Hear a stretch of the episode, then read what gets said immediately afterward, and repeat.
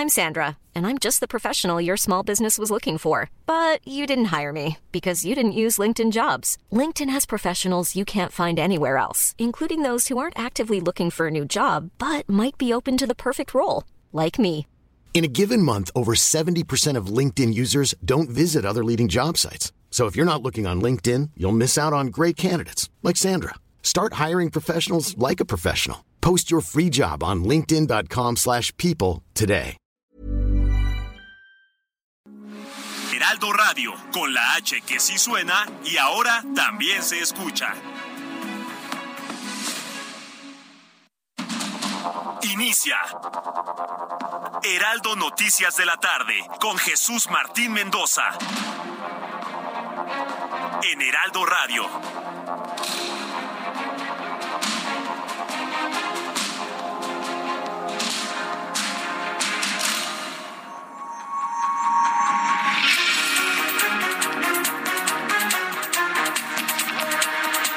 Son las 6 de la tarde en punto, hora del centro de la República Mexicana. Bienvenidos, muy buenas tardes. Iniciamos el Heraldo Radio. Concluyendo esta semana, es viernes. Afortunadamente es viernes. Y oiga, y vaya semanita que hemos vivido en materia de violencia. ¿eh? esperemos que la próxima semana esté menos intensa como la que prácticamente está terminando el día de hoy. Si usted está iniciando un periodo de vacaciones, se va usted con la familia, pues le deseo con toda sinceridad que le vaya usted muy bien, que se cuide mucho a donde vaya y por supuesto estamos aquí en este viernes con toda la información importante en el Heraldo Radio. Como siempre le digo, súbale el volumen a su radio y esto es algo de lo más destacado que ha ocurrido en las últimas horas. En primer lugar, informarle que Laura Velázquez, coordinadora nacional de protección civil, reveló que existen las condiciones para iniciar el rescate en la mina El Pinabete. Así lo vienen anunciando desde hoy en la mañana. Y mire, le voy a decir algo con toda sinceridad con toda franqueza. Iniciaron ya los trabajos de rescate, pero no tenemos hasta este momento una claridad de qué es lo que ocurre con los mineros, si están vivos, si no lo están. Ahí continúan atrapados 10 mineros tras una inundación que ocasionó el derrumbe hace nueve días. Hoy se están cumpliendo nueve días de aquella tragedia. Elementos de la Secretaría de la Defensa Nacional iniciaron el descenso a la mina para rescatar a los trabajadores y hasta este momento que le informo, no tenemos una certeza de nada. No sabemos si viven, no sabemos si mueren, no informan si ya están o no están, vaya, no sabemos absolutamente nada. En los próximos minutos le vamos a tener todos los detalles aquí en el Heraldo Radio. En otra información, el presidente mexicano informó que los hechos violentos en Ciudad Juárez, Chihuahua, dejaron un saldo de al menos 11 muertos, entre ellos un menor de edad que perdió la vida mientras se encontraba en una tienda de conveniencia que fue quemada por los agresores. ¿Sabe lo que dijo el presidente? lo que alcanzó a decir el señor que por el cual votaron algunos millones de mexicanos, que ojalá y no se vuelva a repetir. Eso fue lo que dijo, que ojalá y no se vuelva a repetir. Esa es la reacción contundente del presidente mexicano ante los hechos. Yo le voy a decir una cosa, totalmente extraños que se han vivido esta semana. Violencia en Jalisco, gobernado por Movimiento Ciudadano. Violencia en Guanajuato, gobernado por el PAN. Violencia inusitada, no había ocurrido en Ciudad Juárez, Chihuahua, gobernado por el PAN. No sé, yo soy muy mal pensado. Y eso de que en tres entidades gobernadas por partidos distintos a Morena, a mí la verdad me suena muy, muy extraño. Lo platicaba con Sofía Wett de Seguridad de Guanajuato. Ella también está convencida de que hay gran cantidad de, efecto mediático en estas acciones. Claro, hay muertos, por supuesto, pero qué casualidad, ¿no? Como decía Jacobo Zabludovsky, qué recochina casualidad, ¿no? Que ahora resulta que en los estados no gobernados por Morena tienen ese tipo de reacciones o de acciones. Más adelante le voy a tener detalles, un recuento rápidamente, porque tampoco trato de amargarle la vida en esta tarde. Además, le voy a informar que la Secretaría de Hacienda y Crédito Público recortó el subsidio otorgado a los automovilistas quienes compran gasolina premium y magna del 13 al 19 de agosto. Le informo que el presidente mexicano señaló que busca que las Fuerzas Armadas perduren en las tareas de seguridad más allá del 2024. Qué diferente, ¿no? Cuando López Obrador decía que los militares tenían que regresar a sus cuarteles, ¿se acuerda? ¿Se acuerda cuando este mismo personaje político decía que no iba a permitir la militarización del país y que los militares tenían que irse a sus cuarteles? Bueno, hoy dice que los va a mantener en las calles. ¿Mm?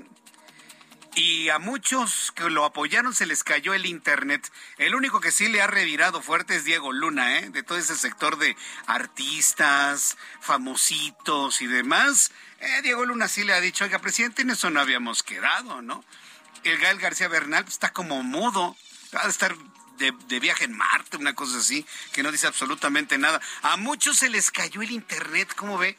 que no opinan precisamente sobre este viraje, este golpe de timón que ha dado el presidente contrario a lo que él había prometido. Reconoció que ante la emergencia que vive el país, dijo el presidente mexicano, que ante la emergencia que se vive en el país en materia de seguridad es necesaria una prolongación de la presencia del ejército y de la marina en las calles de todo el país. Mientras tanto, la Secretaría de Marina justificó el uso del helicóptero. Ahí sí debo reconocer que López Obrador en la mañana se enojó, ¿eh? dijo que no estuvo nada bien que se haya utilizado un helicóptero de la Marina para llevar una botarga, para llevar una mascota. Fue verdaderamente vergonzoso, penoso, insultante para las Fuerzas Armadas. Es una humillación para las Fuerzas Armadas que un piloto capacitado en combate eh, ahí esté pilotando un, un helicóptero para llevar una mascota, una botarga. Bueno, pues debo reconocer que tampoco le gustó al presidente, ¿eh? Deberían de buscar quién cometió ese exceso, ¿sí? evidentemente, pues ahí con el petate del muerto, ¿no? Es que lo quiere el presidente, lo quiere el hermano del presidente, ¿no? Eh, la Secretaría de Marina justificó el uso de un helicóptero militar para transportar a una botarga, porque eso es, una botarga la mascota oficial del equipo de béisbol Los Olmecas de Tabasco, dice que porque de esta forma se promueven las actividades deportivas y el acercamiento del ejército con la sociedad. No, no hay, no hay justificación, Marina. Se equivocaron. Ustedes no están para transportar botargas, ¿sí? Porque aparte la botarga no juega béisbol. Si se hubiese tratado de una figura del béisbol a nivel internacional, todavía lo podríamos entender por un asunto de seguridad, por un asunto de atención. Pero transportar una botarga, eso sí, nadie se los va a comprar. Error. Y reconozcan, Marina, que se equivocaron en esta. Y muy grave, ¿eh? Mientras tanto, la Secretaría de Salud de la Ciudad de México anunció que del 15 al 19 de agosto dará inicio a la vacunación contra COVID-19 a niños con siete años de edad en 55 centros de salud de todas las alcaldías de la capital. Se informó que la firma farmacéutica Johnson Johnson anunció que el año que entra 2023 suspenderá mundialmente la venta de su talco para bebé. A ver, alguien, bueno, hablamos de botargas, que no hablemos de talco para las pompitas del bebé. Bueno, ¿qué es lo que pasa con este producto? Bueno, la medida que ya se implementó en los Estados Unidos y Canadá después de recibir 38 mil demandas que vinculan el uso de este producto a largo plazo con el desarrollo de cáncer, cáncer. Johnson y Johnson estaría retirando su famoso talco para bebés porque desarrollan algunas personas cáncer. Pues, ¿qué le ponen? Pues, ¿qué le ponen? Esa es la pregunta. Imagínense alguien que diseñó este talco y le puso algo para generarle cáncer a los niños. Es verdaderamente increíble esto que le estoy informando, pero al ratito le tengo más detalles de esto que se ha dado a conocer allá en los Estados Unidos. En otras noticias, Salman Rushdie, ¿usted lo recuerda? Es el escritor que ha recibido diversas amenazas de muerte por el régimen iraní desde la década de los 80, ya cuando publicó su libro Los versos satánicos. ¿Se acuerda de ese libro de los versos satánicos de Salman Rushdie? Bueno, pues hoy fue atacado eh, cuando se disponía a dar una conferencia en Nueva York, lo apuñalaron, lo acuchillaron. Aún se desconoce su estado de salud tras ser trasladado en helicóptero a un hospital del área. Está desatada la violencia en el mundo. Yo en lo personal tengo la hipótesis de que ese virus, coronavirus, ha cambiado el comportamiento humano, desde mi punto de vista. Pero es nada más una mera especulación. Pero ¿cómo se explica usted tanta violencia en todas partes del mundo? Pero bueno, le voy a tener los detalles de esto más adelante aquí en el Heraldo Radio. Vamos con nuestros compañeros reporteros urbanos, periodistas especializados en información de ciudad. Vamos con mi compañero Gerardo Galicia, quien nos informa sobre algunos asuntos aquí en el Valle de México. Adelante, Gerardo. Y tenemos reporte, Jesús Martín, excelente tarde para nuestros amigos que van a utilizar el viaducto Río Piedad. Hemos encontrado bastantes dificultades una vez que dejan entrar la zona del eje central, Tlalpan, rumbo a la zona oriente de la capital. En general, el avance sigue siendo bastante complicado en carriles centrales y carriles laterales. Al menos en ese trayecto sí es mejor opción utilizar el eje 4 sur. Está avanzando un poquito mejor, aunque ya pasando Churubusco, el desplazamiento sobre el eje 4 sur se torna verdaderamente difícil, así que habrá que tomarlo con mucha, mucha calma. Y si van a utilizar el viaducto en el sentido opuesto, el avance por lo menos es aceptable hasta el eje 3 Oriente y luego comienza a complicarse si se dirigen hacia el eje central. En este caso será mejor opción buscar el eje 3 Sur. Y por lo pronto, Jesús Martín, el reporte. Muchas gracias por la información, Gerardo. Hasta luego. Hasta luego, que te vaya muy bien. Saludo con mucho gusto a Alan Rodríguez. Adelante, Alan. Buena tarde de viernes. ¿En dónde te ubicamos? Jesús Martín, amigos, muy buenas tardes. De Río San Joaquín con carga quienes avanzan desde la zona de Legaria hacia el periférico norte y en el sentido contrario desde la zona de ingenieros militares hasta el cruce de prolongación Molière encontrará buen avance. Sin embargo, a partir de este punto inician los asentamientos en la zona de Mariano Escobedo. Continúa la labor pericial en el cruce de Legaria y la calle 1, Colonia Deportivo Pensil, en donde se registró el hallazgo de una mujer sin vida. Esto afecta la dirección, la circulación con dirección hacia la zona de Marina Nacional. Es el reporte que tenemos. Muchas gracias por la información, Alan. Estamos al pendiente. Hasta luego, que te vaya muy bien. Vamos con mi compañero Daniel Magaña. Adelante, Daniel, ¿en dónde te ubicamos? Buenas tardes. ¿Qué tal, eh, Jesús Martín? Muy buenas tardes. Nos ubicamos en la zona pues, de la colonia Roma, concretamente la avenida Álvaro Obregón. Ya lo referías, es viernes y bueno, pues tenemos mayor aumento en la actividad eh, pues, comercial en esta zona. Estamos en la avenida Álvaro Obregón, muchos mercantiles de comida, algunos bares y bueno, pues literalmente desde la incorporación de la zona de Cuauhtémoc, el avance a vuelta de rueda todo este tramo para poder cruzar la avenida de los insurgentes. Las personas que ingresan hacia también la zona de la avenida Monterrey encontrarán estas complicaciones esta tarde de viernes. Las personas que utilizan Álvaro Obregón, pero en dirección hacia Cuauhtémoc, en esta incorporación es en donde habrán de retrasar el avance. El eh, reporte Jesús Martín. Buenas tardes. Gracias por la información, Daniel Magaña. Continuamos atentos. Continuamos atentos. Ya son las seis de la tarde con 12 minutos y escucha usted en todo el país el Heraldo Radio. Sé parte de la fiesta del mueble y la decoración en Expo Mueble Internacional, la feria líder en América Latina.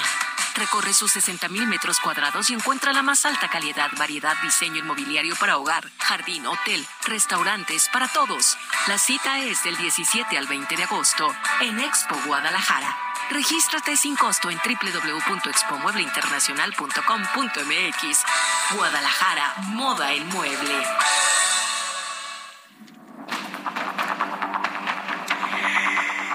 Son las seis de la tarde con 12 minutos para que usted llegue a tiempo? Hoy es un clásico viernes, ¿eh? Es un clásico viernes bastante complicado en el tránsito y además amenaza lluvia. Vamos a revisar qué es lo que sucedió un día como hoy, 12 de agosto. En México, el mundo de la historia, Abraham Arreola. Amigos, bienvenidos. Esto es un día como hoy en la historia, 12 de agosto 1851. En Boston, Estados Unidos, se patenta la máquina de coser. En 1854, en nuestro país, se declara triunfador a Jaime Nuno para que su música armonizara las letras del himno nacional mexicano. En 1877 se descubre Deimos, una de las dos lunas de Marte. En 1908, la compañía Ford Motor Company inicia la producción del modelo Ford T. Y en 1995 en Ecatepec se funda la diócesis de Ecatepec, pues fue la última fundada del siglo XX. Además, hoy es el Día Internacional de la Juventud y también es el Día Internacional de Todavía no cae la quincena. Amigos, esto fue un día como hoy en la historia. Muchas gracias.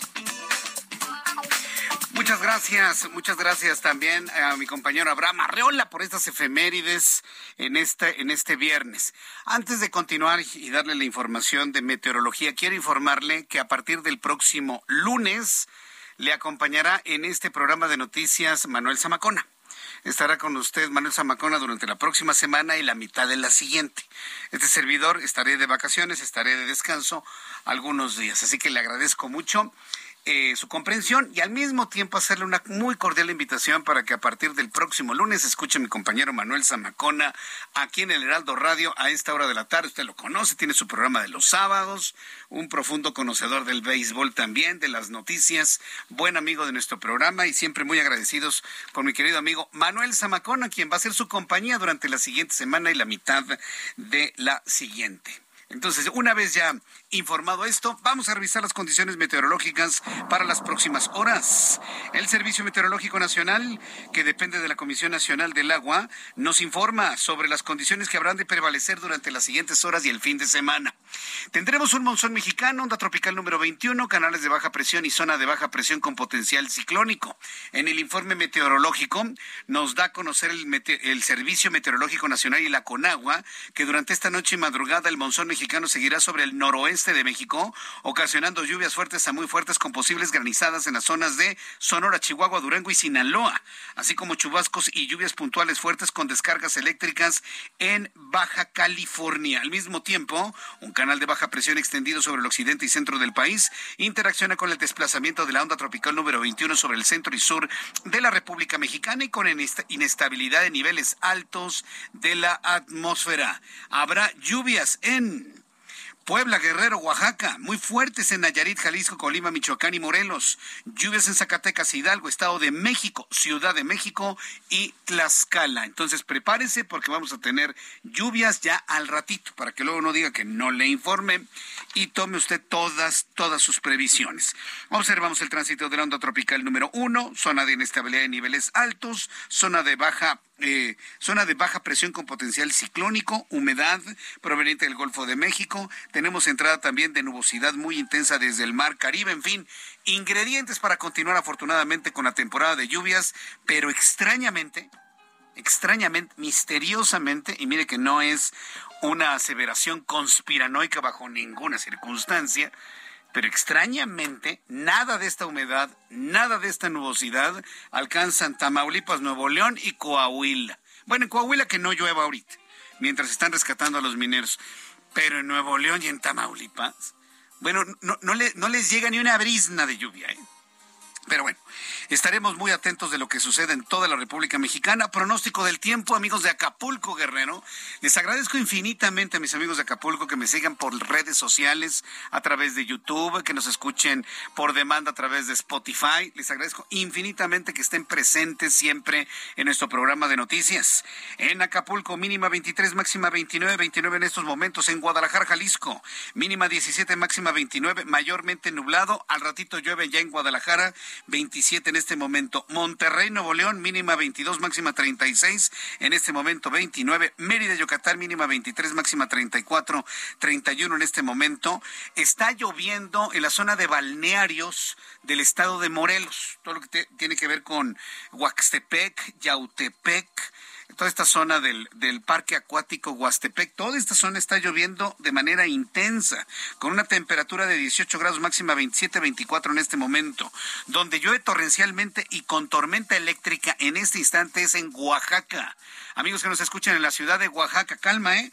No se nos desesperen con la intensa lluvia que está cayendo. Mínima 16, máxima 25, 19 en este momento. Manejen con mucho cuidado, amigos que nos escuchan allá en Oaxaca. Y aquí la capital del país. La temperatura está en 21 grados, mínima 14 y la máxima para mañana 24 grados Celsius.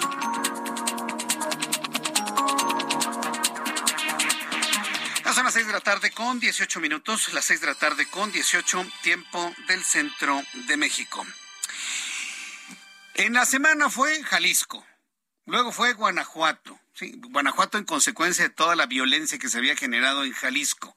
Y ayer tuvimos una jornada verdaderamente, permítame el calificativo, espantosa en Ciudad Juárez, Chihuahua. Una jornada verdaderamente espantosa.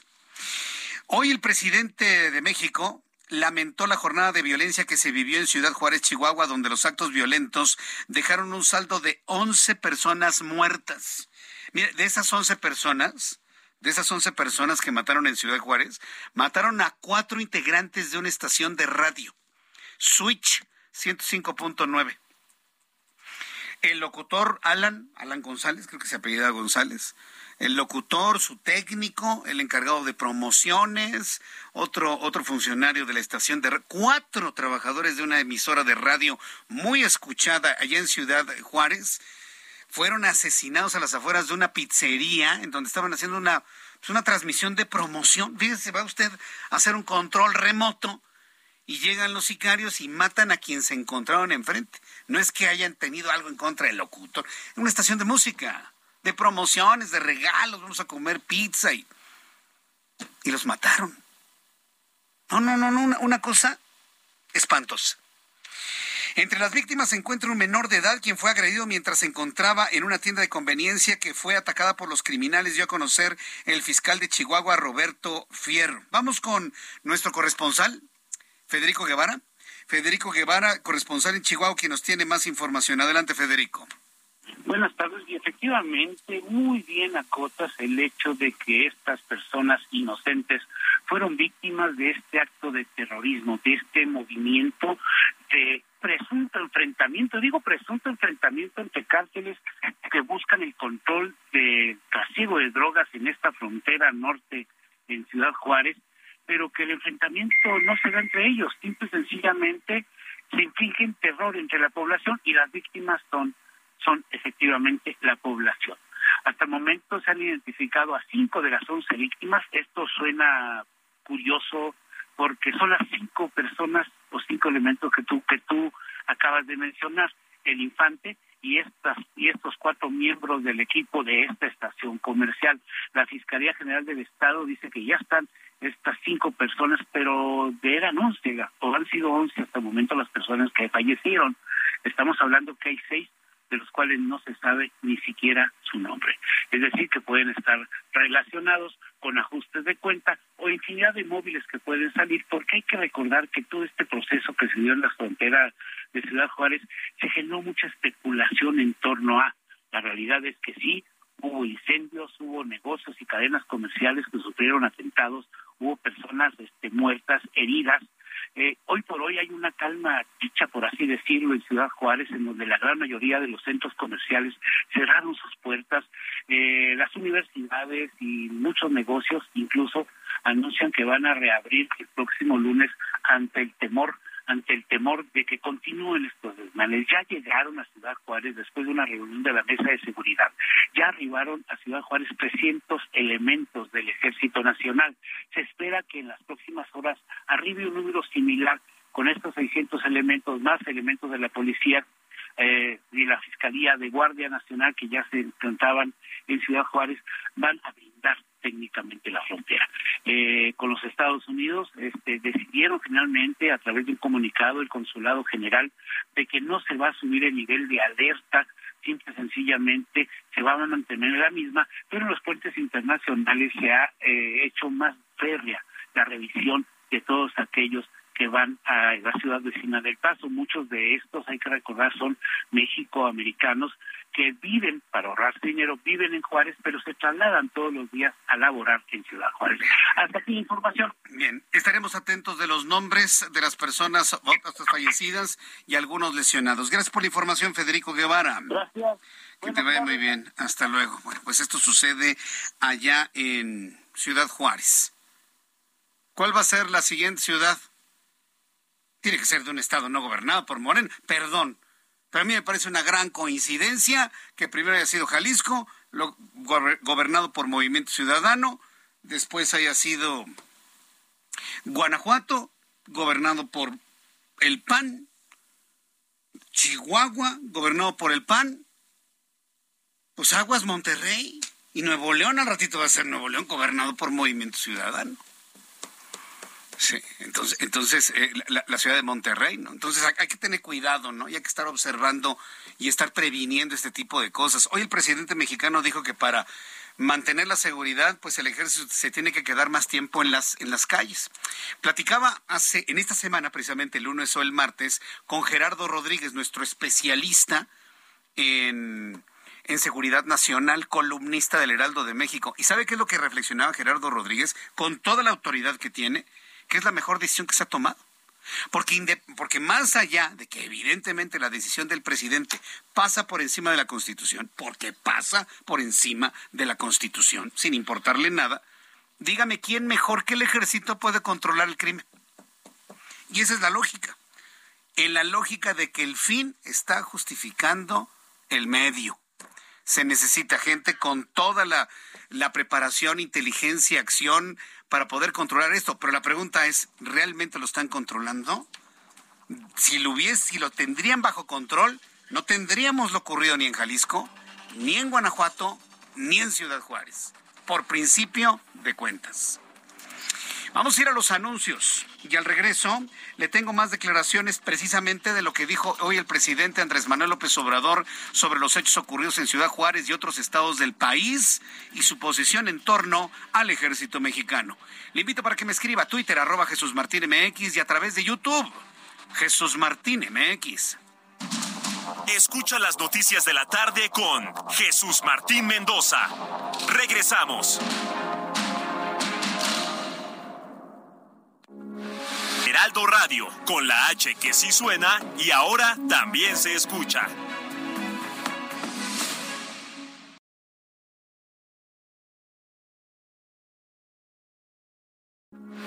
Heraldo Radio, con la H que sí suena y ahora también se escucha. Continúa Heraldo Noticias de la tarde con Jesús Martín Mendoza.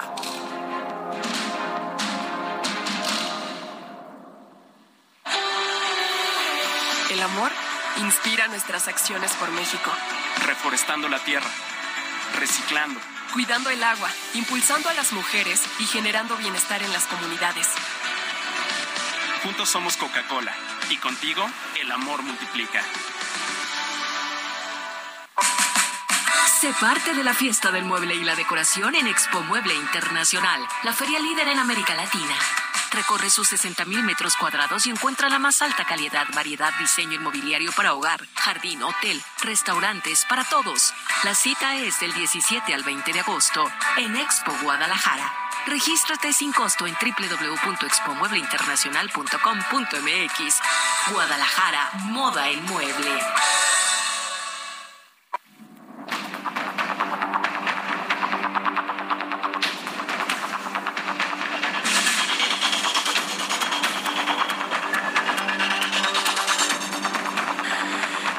Seis de la tarde con 31, las seis de la tarde con 31, hora del centro de la República Mexicana. Continuamos con la información en el Heraldo Radio. Varias personas me están preguntando si vamos a informar sobre el sismo de hoy por la madrugada. Un poquito más adelante, nada más, mire, magnitud definitiva, la magnitud ya completamente confirmada por parte del eh, del Servicio Sismológico Nacional habla de una magnitud de 5.1. Originalmente se informó de 5.3 de magnitud. Eh, el sismo de hoy a las 3 de la mañana con 17 minutos. Luego el servicio sismológico lo ajustó a 5.1, pero para el USGS de los Estados Unidos eh, quedó en 5.2 y ha sido uno de los sismos más fuertes en todo el mundo en las últimas 24 horas. No ameritó alerta sísmica. En algunos lugares se encendió la alerta sísmica, en algunos lugares no se escuchó la alerta sísmica. Hoy la jefa de gobierno dijo que no falló la alerta sísmica, pero también tengo datos. A ver si alguien me puede complementar esto a través de Twitter y a través de YouTube, de zonas de la ciudad en donde no se escuchó la tradicional alerta sísmica. E, ese sonido así de, de vaivén, ¿no? No lo voy a poner al aire porque se me va a espantar, pero ese sonido de vaivén, ¿no? Y que todos ubicamos con una voz muy neutra que dice alerta sísmica. No, no se escuchó para nada. En algunas zonas se escuchó una sirena. ¿Alguien tiene algún dato? ¿Alguien escuchó algo distinto a la alerta sísmica? Porque lo que no debería ocurrir, porque así ya se planteó, es que cambie la alerta sísmica. Ya hay un acuerdo con el SASMEX, con el CIRE, con Protección Civil, de que la alerta sísmica no cambia, porque de eso se trata. Se trata de que alerte de que viene un sismo, por mucho susto que nos dé. Si ponen otro tipo de sonidos, porque, ay, es que la gente se espanta, Jesús Martín. Si ponen otro, otro sonido, van a provocar una tragedia, porque la gente no va a saber qué hacer y se les van a venir edificios encima, en lugar de tener que salir del lugar donde están viviendo. Entonces, con la alerta sísmica, yo sí le quiero decir al responsable de esto, no anden jugando y no la anden cambiando. ¿eh? Eso no ayuda, por el contrario. Si hay un sonido que es inequívoco de que viene un sismo, es el sonido que ya conocemos. Y por más que nos espantemos, tenemos que actuar inmediatamente cuando empieza a sonar y desalojar, en la medida de las posibilidades, el lugar donde nos encontramos. Entonces, un poquito más adelante le platico sobre el sismo de hoy por la madrugada. Bien, ya le adelantaba ya le adelantaba sobre lo que comentaba el presidente de la República, Andrés Manuel López Obrador, sobre lo ocurrido de violencia en toda esta semana y sobre las Fuerzas Armadas. Hoy el presidente mexicano dijo que busca que las Fuerzas Armadas perduren en tareas de seguridad más allá de 2024. Y yo me pregunto, ¿dónde está Mario Delgado con su cartelito de no la militarización del país? ¿Dónde está Citlali Hernández, que tuiteaba hace varios años que le dijéramos a Felipe Calderón que le purgaba ver al ejército en las calles? No ha dicho ni una sola palabra.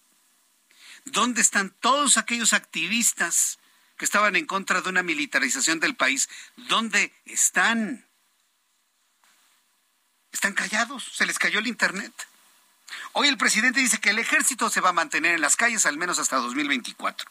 Esta mañana reconoció que ante la emergencia que vive el país en materia de seguridad se hace necesaria una prolongación de la presencia del ejército y de la marina en todos lados. Así lo comentó el presidente.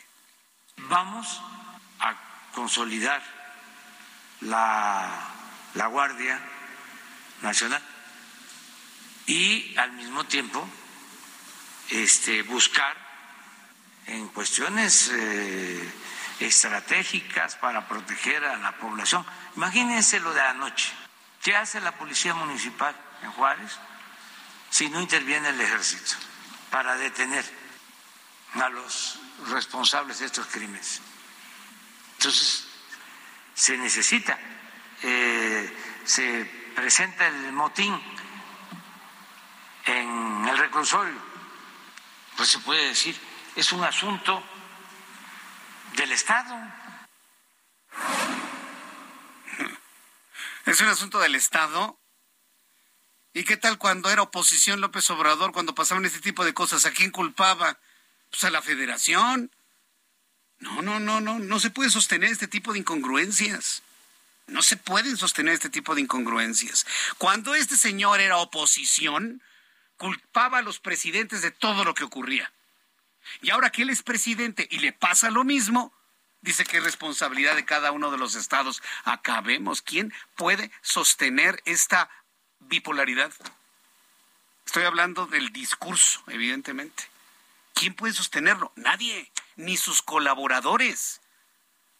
No ha salido un secretario de gobernación o algún otro secretario a, decir que, están de acuerdo con lo que dijo el presidente. No.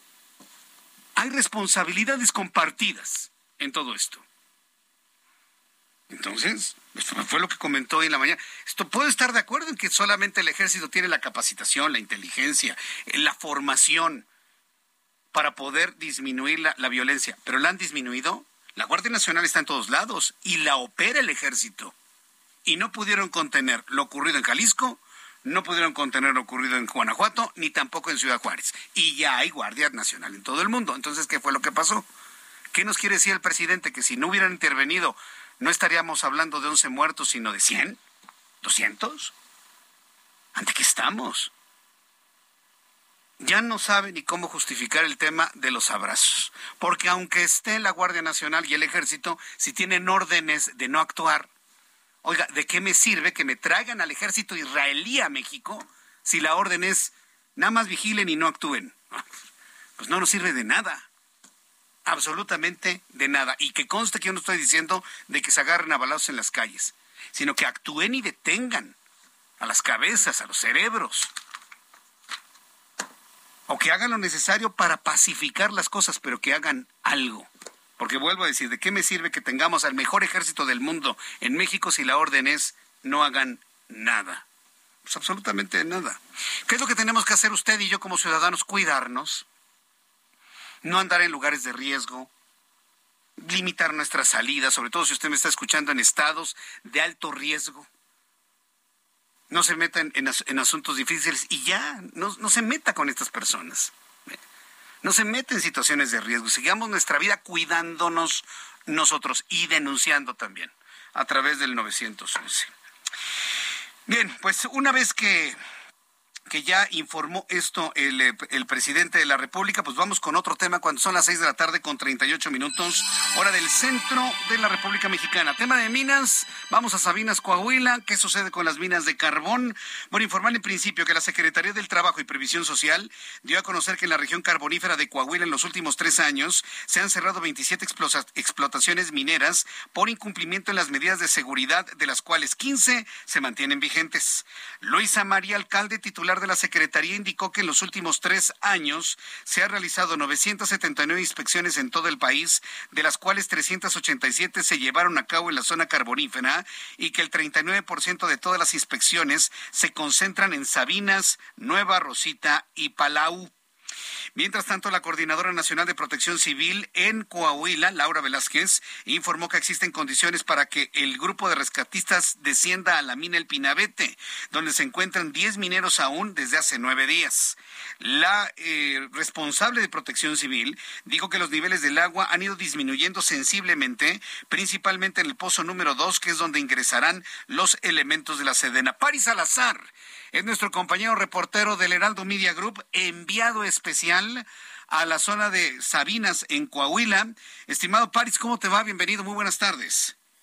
Buenas tardes, Jesús Martín, amiga amigo de México. Así es, es el noveno día de rescate de estos mineros atrapados desde el pasado 3 de agosto. Y esta tarde la Coordinadora Nacional de Protección Civil, Laura Velázquez Alzúa, reveló que ya se llegó al fondo del Pozo 2 a 60 metros y se va a intentar ingresar a las galerías para la búsqueda y rescate de estos 10 mineros atrapados en la mina El Pinarete. Vamos a escuchar cómo lo dijo la secretaria, la coordinadora Laura Velázquez. Hemos bajado aproximadamente los, 60 eh, metros que tiene de profundidad el pozo. Ya el día de hoy lo que vamos a intentar es ya entrar a las galerías. Sí, sí, porque no sabemos con lo que nos vamos a encontrar. Repito, tocando piso ya de la mina y empezar la incursión en, la, en las galeras, no sabemos cuál vaya a ser la condición. ¿Qué tal si hay alguna pared algo, o pilotes tirados?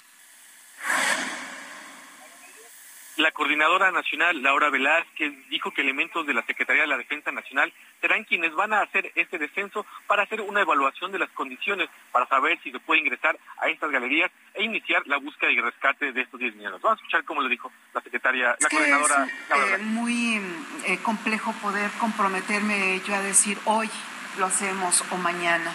Eh, ¿Tenemos las condiciones? Sí. Para entrar hoy sí las tenemos sí tenemos condiciones, pero vamos a estar midiendo, repito, tanto los gases como el agua. Ya no tenemos impedimento, pero hay que tener mucho cuidado porque eh, a lo mejor al llegar al piso, a tocar piso, nos damos cuenta de que hay eh, algún daño en las paredes y entonces eso significa que tendremos que ir avanzando en las galeras a lo mejor deteniendo con pilotes, a lo mejor hay que escarbar, etcétera. No sabemos con lo que nos vamos a encontrar ahí abajo, por eso es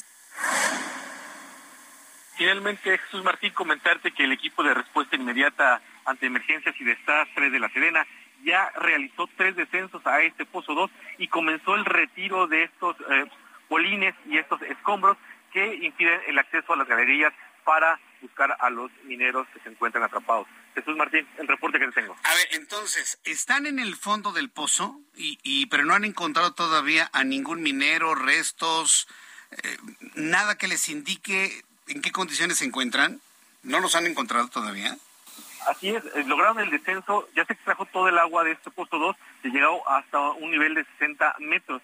Ahora hay unas galerías, unas especies de compuertas, túneles, que es donde podrían estar los mineros y estas se encuentran obstruidas por los polines eh, que antes eh, que antes eran para apuntalar las, la propia mina. Ahora son este obstáculo, hay que retirarlos y también se van a reutilizar algunos para apuntalar la mina porque no se sabe en qué condiciones está después de este ingreso de, del agua. no, se escuchan sonidos, gritos, voces, no se informó de nada de eso. Hasta el momento no se han encontrado este, algún, eh, alguna respuesta así. Lo que nos decían es que sí, en, el Pozo Troz se encontraron eh, un, un martillo, pero esto nos decían, y un casco, esto nos decían que era de los mineros que alcanzaron a salir, no era de los mineros que se encuentran atrapados, fue de los que alcanzaron a, salir antes de que se inundara esta mina. Correcto, muchas gracias por esta información. Paris Salazar. Un placer, buenas tardes. Hasta luego, buenas tardes. Entonces, ya tenemos un, un dato nuevo que ya alcanzaron el fondo ya alcanzaron el fondo de este pozo. Vamos directamente hasta, hasta Sabinas, Coahuila, con Ernesto Cabral, corresponsal en Coahuila. Usted conoce a Ernesto Cabral, familiar de uno de los mineros atrapados en este pozo. Estimado Ernesto Cabral, qué gusto saludarte. Coméntanos tú qué has observado, qué has visto, ya llegaron, qué informan, qué dicen, cuál es el ambiente que se respira en torno a esta mina El Pinabete, Ernesto. Mira, gracias por por, eh, por este por el espacio Jesús Martín. Mira, el gobernador del estado en la mañana dio a conocer que bajo ninguna circunstancia se ha detenido el rescate y se ha realizado trabajo continuo de 24 horas eh, desde el pasado 3 de agosto.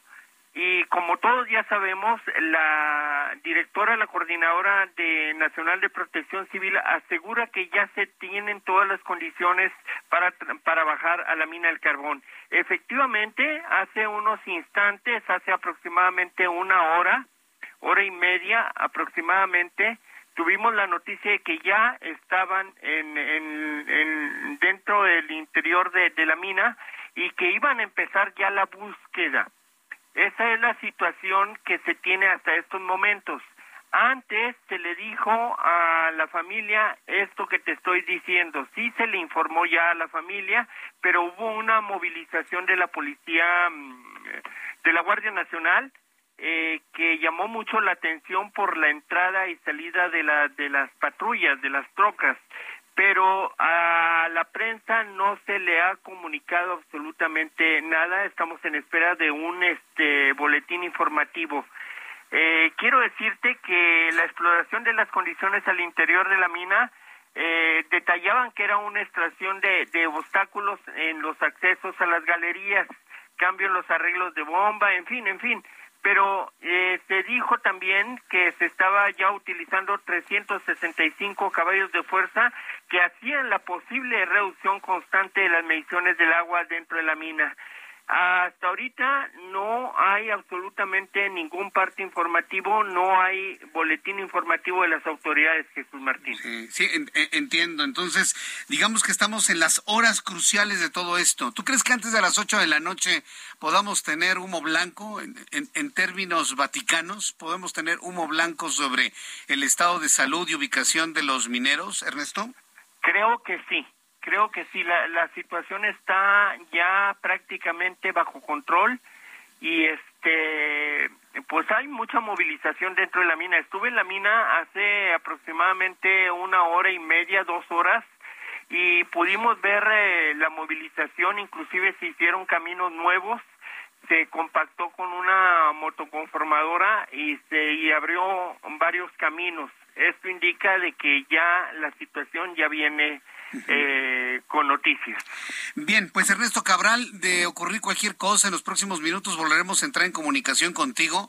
Yo siempre te, aprecio muchísimo estos informes, estos reportes periodísticos que nos estás compartiendo a través del Heraldo Radio en todo el país. Muchas gracias, Ernesto Cabral pendiente, cualquier cosita estamos en contacto. Estamos en contacto. Gracias, Ernesto Cabral periodista, corresponsal en Coahuila, se ha desplazado precisamente y está muy, muy cerca de nuestro compañero eh, eh, Paris Salazar, muy atentos de lo que esté informando la autoridad sobre pues el estado de salud de los, de los mineros. Y si ya están en el fondo, y ya están buscando en las galerías. En cualquier momento se va a dar la información del rescate del primero, en cualquier momento. Recuerde que al estilo de aquel, de aquel rescate en Chile, no sé si usted se acuerda, que se utilizó una de estas cápsulas de la vida a manera de elevador. Bueno, pues la misma estrategia se utilizaría para poder subir a los mineros. E insisto, hacemos votos porque los encuentren bien con vida. Van a estar muy, muy disminuidos seguramente si se encuentran con vida dentro de la mina. Son las seis con cuarenta y ocho, las seis de la tarde con cuarenta y ocho minutos, hora del centro de la República Mexicana. Bien, mientras se, se da esta información, porque es una información en proceso, en desarrollo, le informo sobre COVID-19. Mucha atención para quienes inclusive nos visitan de otras partes del país. Quiero decirle que el gobierno de la capital del país dio a conocer que a partir del 15 de agosto, es decir, a partir del próximo lunes, dará inicio a la jornada de vacunación contra COVID-19 para los menores de edad con siete años cumplidos, quienes van a recibir la vacuna de la vacuna pediátrica de Pfizer. A partir del próximo lunes, niños menores de edad con siete años cumplidos van a recibir pediátrica de Pfizer. Las sedes de vacunación serán centros de salud que deberán consultarse en cada una de las alcaldías. Los menores deben llevar su CURP, su acta de nacimiento, contar con el expediente de vacunación, ir en compañía de un adulto. Vaya, todo lo que usted ya conoce sobre esto. Recuerde, siempre llevar, llevar la CURP de sus hijos. Pero aquí la invitación y la convocatoria, usted sabe perfectamente bien cuál es mi posición sobre el tema de las vacunas. Yo siempre le voy a invitar a que lleve a sus hijos a vacunar, a que usted se vacune, a que haga lo que tiene que hacer en este tema para evitar que se siga incrementando o que tengamos más olas de COVID-19. Pero aún así, Debe usted saber que hay un gigantesco rezago en México de vacunación de niños. Tengo en la línea telefónica, súbale el volumen a su radio, Nancy Ramírez, directora de Incidencia Política y Temas Globales de la organización Save the Children en México, a quien le agradezco estos minutos de comunicación con el Heraldo. Estimada Nancy, bienvenida, muy buenas tardes. Hola Jesús Martín, gracias por el espacio para poder hablar de este tema tan importante con tu auditorio. Entonces, aún con el esfuerzo que ha hecho el gobierno para comprar y recibir donaciones de vacunas, de las campañas y de información que hemos hecho en medios de comunicación para las campañas de vacunación de los niños. Bueno, lo que el trabajo que costó convencer a un señor como Hugo López Gatel de que los niños tenían que ser también vacunados. Aún así tenemos un enorme rezago, Nancy. ¿De qué tamaño? Sí, eh, eh, a ver, eh, creo que es súper importante, Jesús Martín, aquí hablar de, dos elementos en términos de vacunación, que uno efectivamente tiene que ver con la vacuna contra COVID-19 que como bien dices fue una lucha y una exigencia muy importante eh, a la que estuvo sumada Save Children como muchas ciudadanas y ciudadanos. Y hoy finalmente tenemos la vacuna contra COVID-19 para las niñas y los niños. ¿Qué está pasando? Hoy el avance que, que, que reporta el propio gobierno federal es que 34% de las niñas y niños de 5 a 11 años eh, ya están vacunados y en los adolescentes de 12 a 17 que fueron con quienes se inició en este grupo de, población de niñas y adolescentes va en 62%. Lo que estamos observando en muchos casos pues es efectivamente que aun cuando las vacunas están disponibles y cuando está abierta la campaña de vacunación, pues todavía hay muchas familias que no llevan a las niñas y niños a vacunar y sin duda el llamado, por supuesto, a que aprovechemos que tenemos esta vacuna, que fue una enorme exigencia y un logro para el derecho a la salud de las niñas y niños. Pero también, eh, Jesús Martín, hablar de otro tema súper importante, igual de vacunación, pero que tiene que ver con el esquema básico de vacunación de aquellas vacunas que existen para montones de enfermedades que son prevenibles desde hace muchísimos años, décadas incluso, y que hoy lamentablemente este esquema de vacunación se encuentra en 27.5% y es un esquema, eh, son porcentajes muy graves porque esto pone en riesgo a las niñas y niños que no están vacunados, pero también pone en riesgo a toda la sociedad mexicana, pues finalmente de que haya brotes o resurgimiento incluso de enfermedades que ya estaban erradicadas. Sí, e, e, eso me parece que es muy importante. No por concentrarnos en la vacunación de COVID, olvidemos las otras. Pero a ver, ¿cuál es el abasto de las otras vacunas? Estoy pensando en la SPR, que antes se llamaba triple viral, estoy pensando en la de la poliomielitis, estoy pensando en otro tipo de, de vacunas. ¿Sí las hay? ¿Cómo está el abasto en México de esas vacunas? Efectivamente tocas un punto muy importante que, justamente es parte del llamado que estamos haciendo en Save Children y otras organizaciones de sociedad civil al gobierno mexicano justamente a que establezca un plan para revertir los rezagos, porque hay varias razones por las que las niñas y niños no están vacunados y entre ellas pues se encuentra lamentablemente entre los primeros lugares el hecho del desabasto de las vacunas, ¿no? Eh, eh, no no hay eh, información, digamos, transparente, accesible que nos permita identificar claramente cuáles son las vacunas que están faltando, pero lo que sí es que, digamos, los medios de comunicación en distintos momentos y a partir justamente de cercanía con las familias han identificado desabastos, por ejemplo, en 2020 cuando se, se identificó el desabasto de la vacuna BCG, ¿no? Que, que protege contra tuberculosis. Y entonces eh, este desabasto se reportó tanto eh, en el sector público como en el sector privado, es decir, no había la vacuna en el país. Entonces es muy importante, pues justamente que el gobierno mexicano garantice la existencia de las vacunas, su disponibilidad para que cuando las familias asistan a las unidades de salud, pues encuentren las vacunas que necesitan las niñas y niños. Bien, pues esto, esto me parece que es muy importante. ¿Cómo se llama esta vacuna contra la tuberculosis? ¿Nos decían? BCG, es ah, la BCG. La BCG. Y por ejemplo, está la vacuna de hepatitis B que hoy tiene una cobertura de apenas el 56% de las niñas y niños, ¿no? O sea, una vacuna que ya existía para hepatitis y, bueno, que, que, está teniendo niveles muy bajos y así encontramos en diversas vacunas que recordemos protegen contra enfermedades que ponen en riesgo la vida de las niñas y niños. Pues Nancy Ramírez, vamos a seguir en contacto con ustedes para ir em, empujando este tema y no olvidar el cuadro completo de vacunación en nuestro país. Muchas gracias por este tiempo y que tenga muy buen fin de semana. Muchas gracias, Nancy. Gracias, Jesús Martín. Un saludo. Gracias, hasta pronto. Bueno, pues estamos hablando de, la vacunación, las otras vacunaciones, no dejarlas de lado, con Nancy Ramírez, directora de Incidencia Política y Temas Globales de la organización Save the Children en México. Voy a los anuncios, regreso con un resumen de noticias y datos de COVID. Escucha las noticias de la tarde con Jesús Martín Mendoza. Regresamos. Heraldo Radio, con la H que sí suena y ahora también se escucha.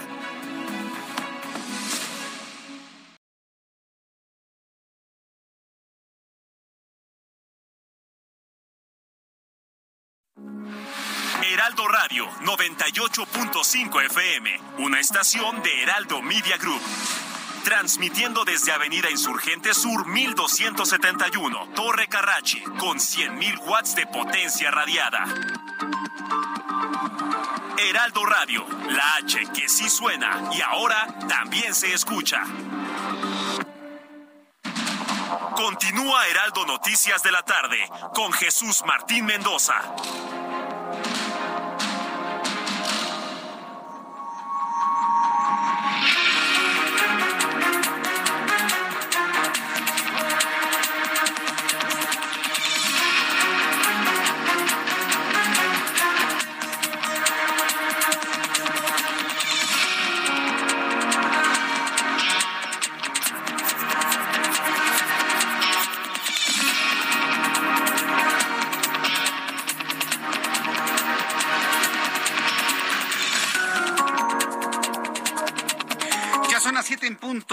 19 horas en punto hora del centro de la República Mexicana, le presento un resumen con las noticias más importantes en el Heraldo Radio.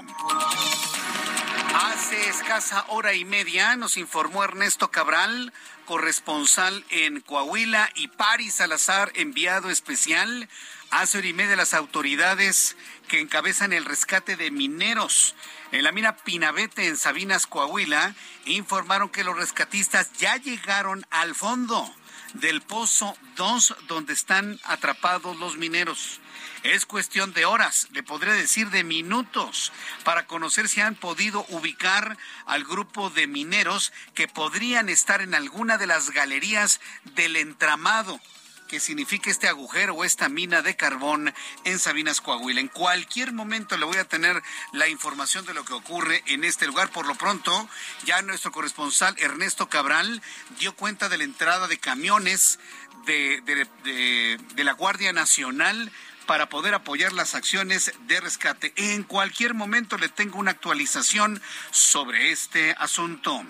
Mientras tanto, hoy el presidente mexicano informó que de los hechos violentos en Ciudad Juárez, Chihuahua, que dejó un saldo de 11 personas muertas, entre ellas un menor de edad, eh, aseguró que eh, que espera que ya para la próxima no se repitan asuntos como ellos y culpó a los gobernadores de los estados del nivel de violencia que se ha vivido en las últimas horas.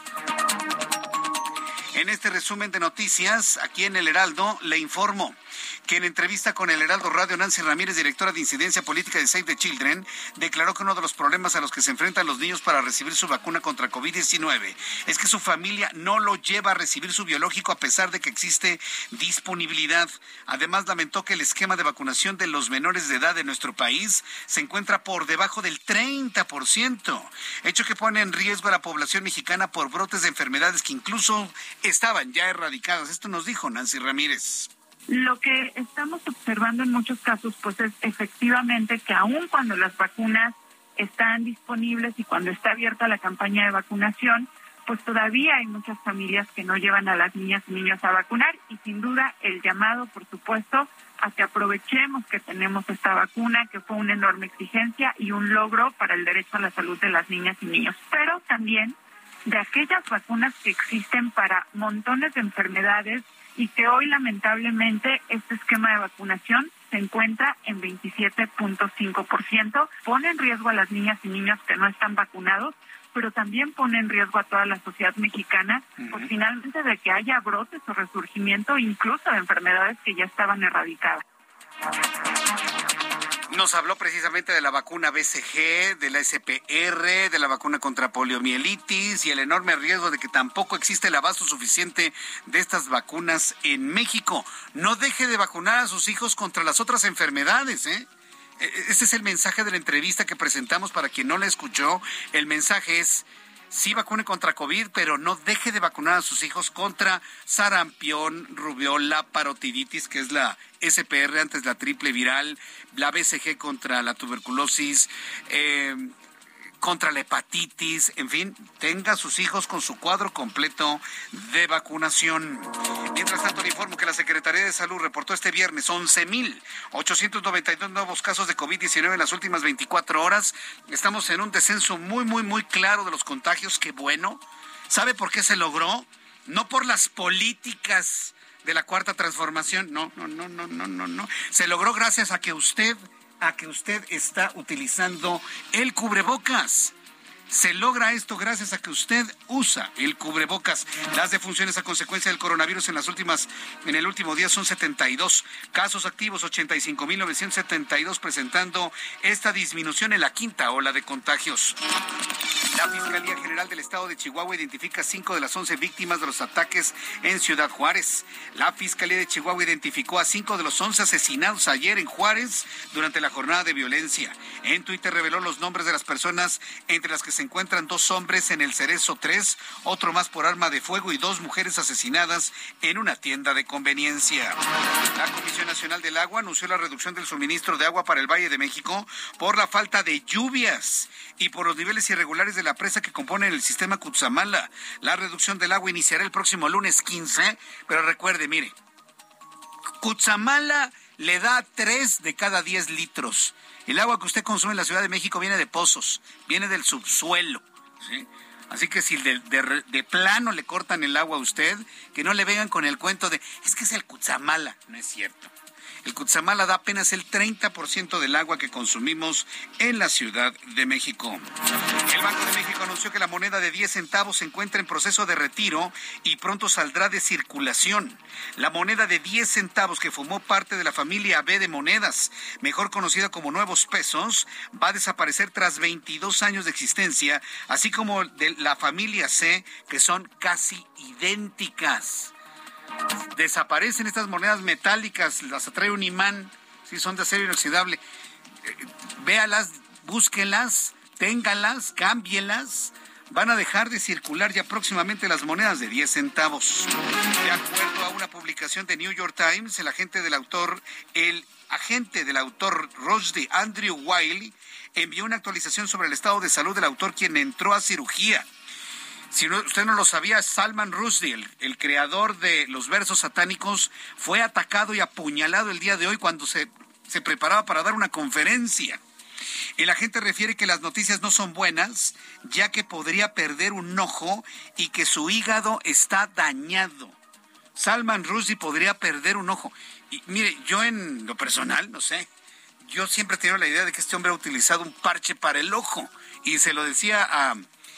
tal vez lo esté confundiendo con alguien, se lo comentaba Ángel, ya me mandó varias fotos y no, no, no usaba un parche, pero si salva la vida, todo indicará que utilizará un parche en uno de sus ojos Salman Rushdie, el creador de los versos satánicos. El célebre autor que durante mucho tiempo ha enfrentado amenazas de muerte fue apuñalado en el cuello, en el abdomen por un hombre de Nueva Jersey de 24 años de edad.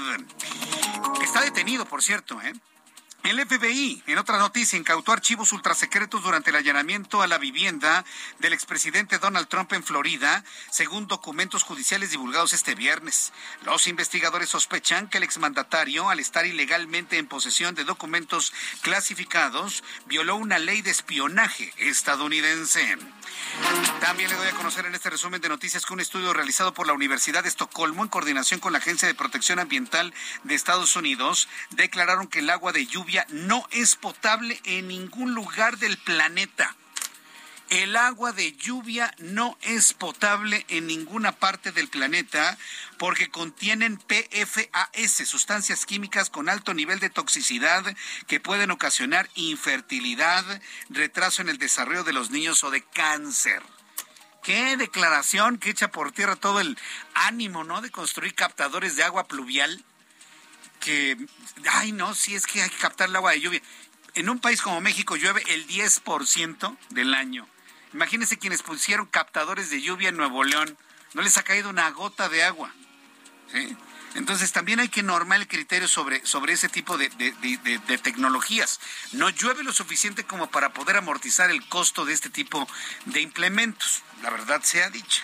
Y ahora si usted le suma que el agua que llueve está contaminada, ya sabíamos de la lluvia ácida, ya sabíamos de la combinación del agua de lluvia con ácido sulfuroso, no sulfúrico, sulfuroso en la atmósfera. Y ahora con estas sustancias PFAS, sustancias químicas que causan infertilidad, estamos destruyendo nuestra casa.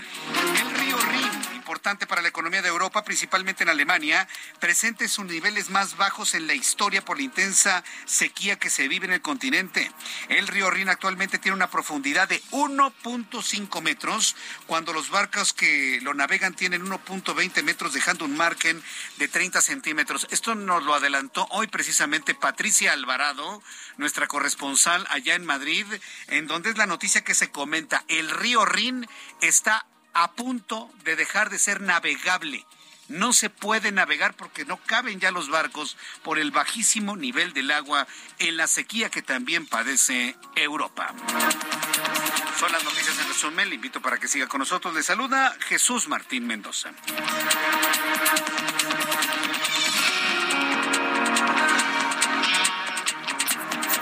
Ya son las siete con diez, las siete con diez hora del centro de la República Mexicana.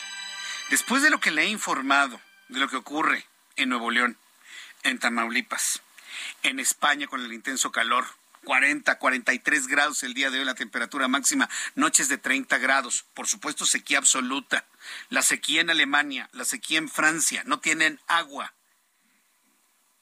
No se queje de la lluvia que nos está cayendo en este momento en el centro del país. ¿eh?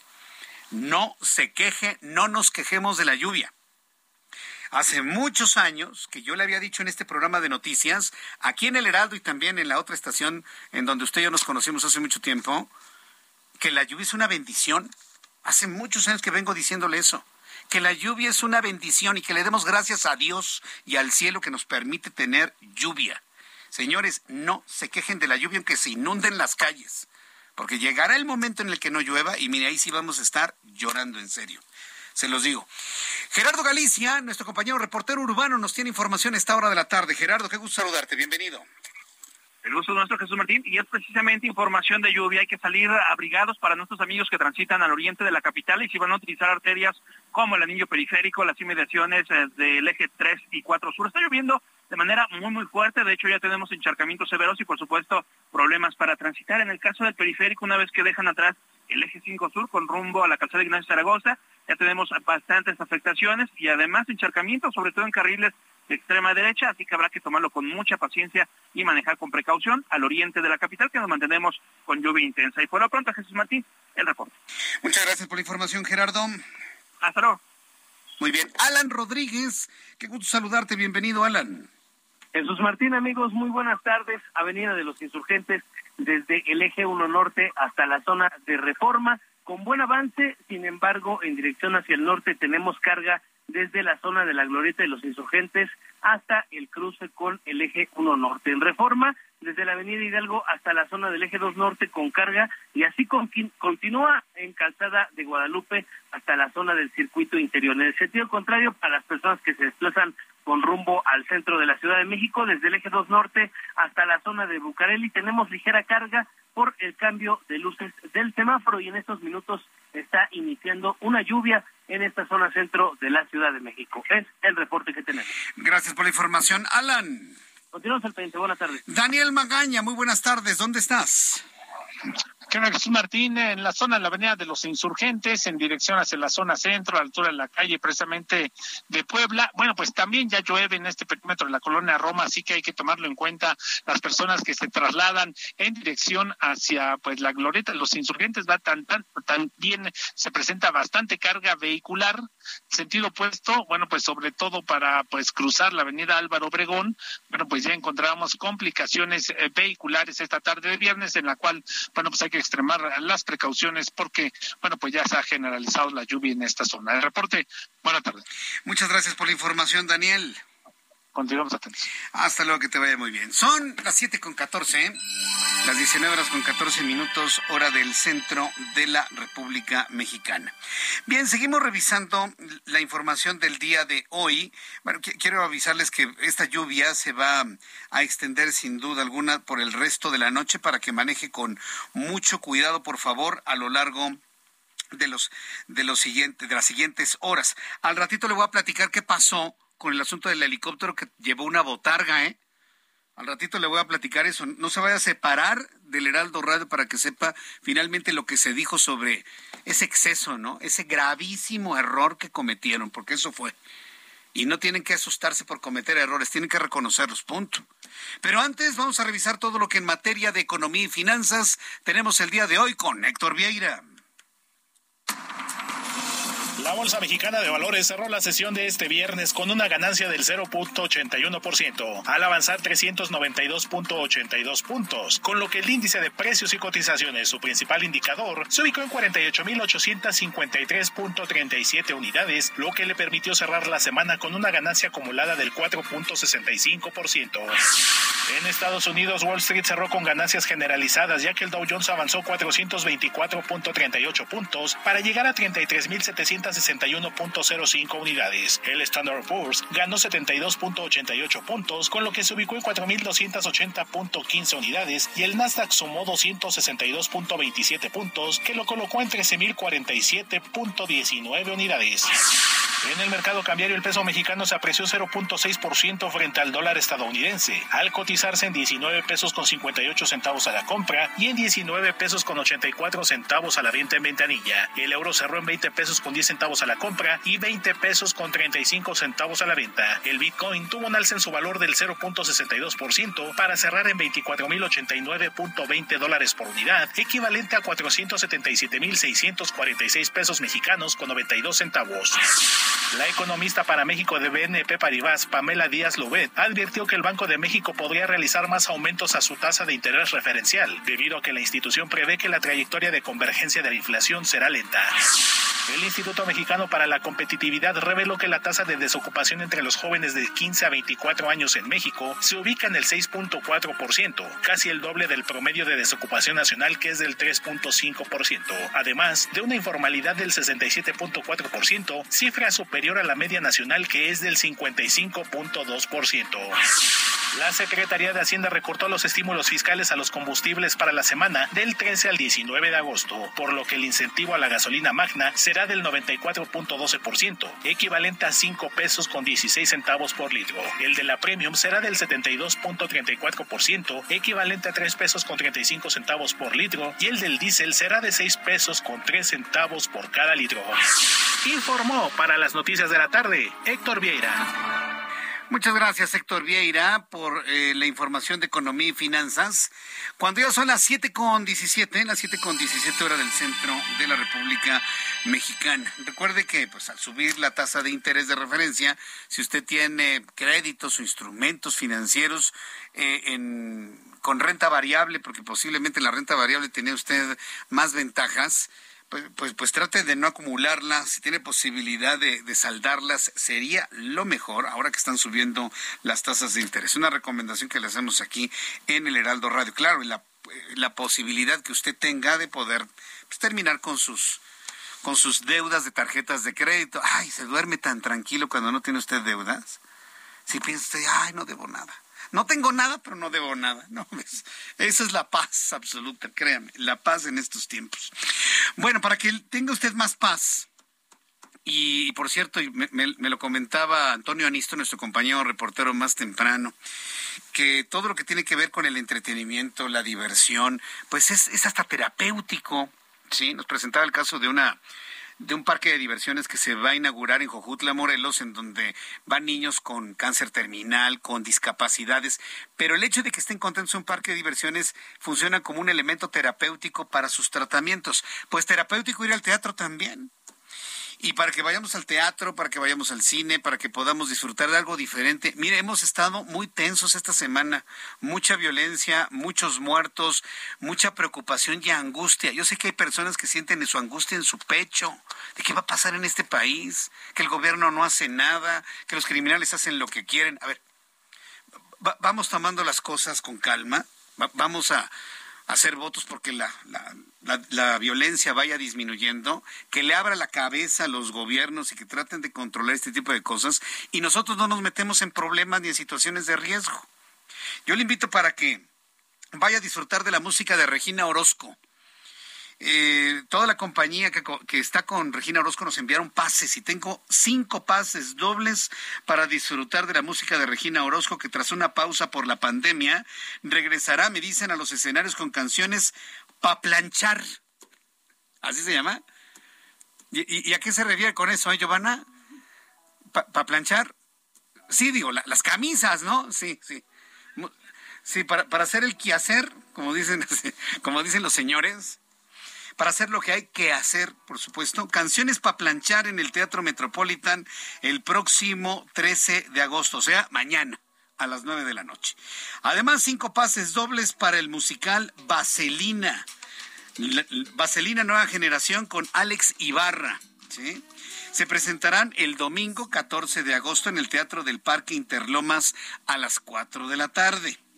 Tengo, además, cinco pases dobles para La Sirenita, el musical Bajo el Mar, con más de 20 artistas en escenas, el clásico del poeta danés Hans Christian Andersen, llega a, nuestro, llega a este escenario con entrañable adaptación de la música, eh, del teatro musical. Y quien quiera eh, boletos para estos eventos son tres. El de Regina Orozco, tengo cinco pases dobles. El de Vaselina, la nueva generación, tengo cinco pases dobles. El de la Sirenita para llevar a sus nenes, tengo cinco pases dobles. Quien quiera ir a cualquiera de estos eventos, envíele un mensaje, un mensaje directo a Giovanna Torres, nuestra coordinadora general de información, a su cuenta de Twitter, arroba Giovas, con G, con G de Giovanna, Giovas-RA.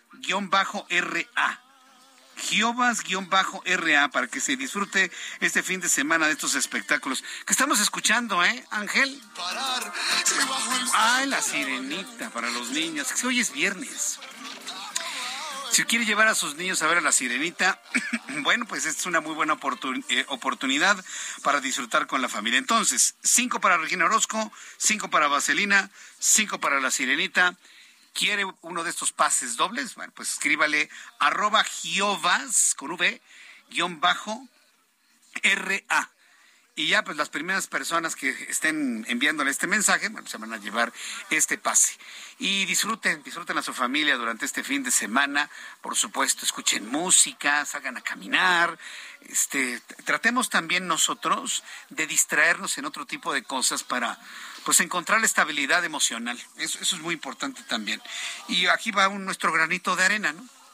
Para que usted disfrute de estos espectáculos. Bien, cuando son las 7 con 22. Hora del centro de la República Mexicana. Vamos a continuar con la información. Y está en la línea telefónica Flavio Fernández de Huertos Nuevos Horizontes de Huasca, Ocampo, Hidalgo. Y lo hemos invitado para que nos platique que existen más de 30 mil variedades de jitomate en el mundo. A ver, esto me parece sorprendente. Flavio, Flavio Fernández, gusto en saludarlo. Bienvenido. Muy buenas tardes. ¿Qué tal, Jesús Martín? ¿Cómo estás? Buenas tardes. Gracias por darme la oportunidad de poder platicar un poco acerca de nuestro proyecto. Eh, yo la verdad me, sorprendí con este dato y por eso decidí invitarlos, porque en México conocemos dos jitomates, el bola de Sinaloa y el guaje, o conocido también como saladet. Pero ¿cómo que hay que 30 mil especies? A ver, coméntenos, por favor. Bueno, hola. Ay, se nos cortó la comunicación. Bueno, sí, también está el cherry, el jitomatito ese chiquito que le pone usted para las ensaladas, se los come como si fueran uvas, ¿no? Uvas rojas. Ya se los come, tienen un saborcito ligeramente ácido, bastante buenos, muy ricos. Pero fíjense que los jitomates tienen una sustancia, leí el otro día, que son los licopenos. Y bueno, hay los que son muy naturistas y que nos han enseñado a descubrir las bondades del mundo vegetal para la alimentación. Me han dicho que inclusive los jitomates son muy buenos, ¿sabe para qué? Para los señores, para quienes ya andamos allá, este, más allá de los 45 años y que luego pues ya se empieza a desarrollar el crecimiento benigno prostático. Me han dicho que los jitomates son muy buenos para evitar ese fenómeno. Que luego ya a edades más avanzadas, hacia los 60, 70, 80 años, pues traen en consecuencia pues eh, problemas para desalojar la vejiga y, otro tipo de problemas asociados con el crecimiento de la próstata. Y bueno, pues me han dicho que los jitomates son bastante buenos. Después de los anuncios voy a tratar de hacer nuevamente el enlace con don Flavio Fernández. Él pertenece a Huertos Nuevos Horizontes en Huasca de Ocampo en Hidalgo. Y es que tienen un gran proyecto, un gran proyecto en donde de alguna manera quieren mostrar la diversidad alimentaria de sus cultivos en el Festival del Jitomate. Si hay un cultivo del cual debe enorgullecerse México, es precisamente el del tomate rojo o jitomates. Si le llamamos jitomates porque viene de la palabra shitomatl, shi que significa ombligo, o sea, tomate con ombligo, es lo que significa. Por eso se llama jitomate o shitomatl. Después de los anuncios platicamos sobre esto y, le invito para que me envíe un mensaje a través de mi cuenta de Twitter, arroba Jesús Martín MX, y a través de YouTube en el canal Jesús Martín MX. Sé parte de la fiesta del mueble y la decoración en Expo Mueble Internacional, la feria líder en América Latina. Recorre sus 60.000 metros cuadrados y encuentra la más alta calidad, variedad, diseño inmobiliario para hogar, jardín, hotel, restaurantes, para todos. La cita es del 17 al 20 de agosto en Expo Guadalajara. Regístrate sin costo en www.expomuebleinternacional.com.mx. Guadalajara, moda en mueble. Escucha las noticias de la tarde con Jesús Martín Mendoza. Regresamos.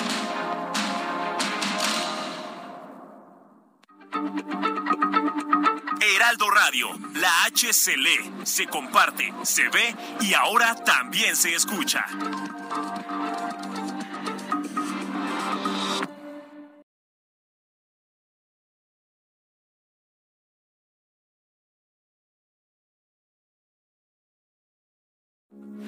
Heraldo Radio, con la H que sí suena y ahora también se escucha. Continúa Heraldo Noticias de la tarde con Jesús Martín Mendoza.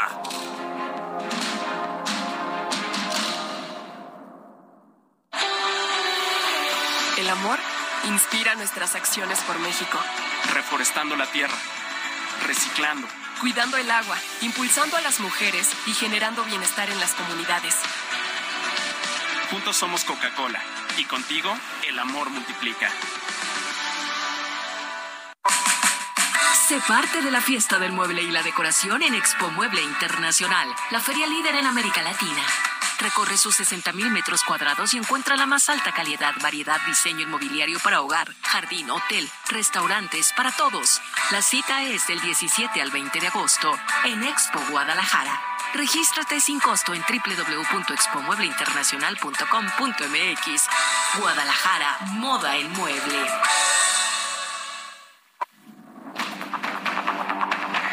Las 7 con 31, las 19 horas con 32 minutos hora del centro de la República Mexicana. Le tengo una noticia en toda la extensión de la palabra. Súbale el volumen a su radio.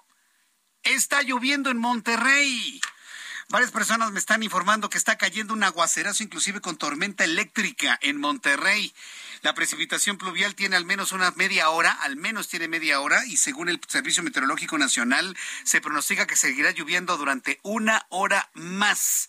Está lloviendo en Monterrey y a nuestros amigos que nos escuchan en Monterrey a través de nuestra plataforma digital, yo les invito para que me envíen una fotografía de la lluvia que está cayendo en Monterrey, en Escobedo, en Guadalupe, en San Pedro, donde usted me esté escuchando en Monterrey, envíeme una fotografía de la lluvia que cae en este momento.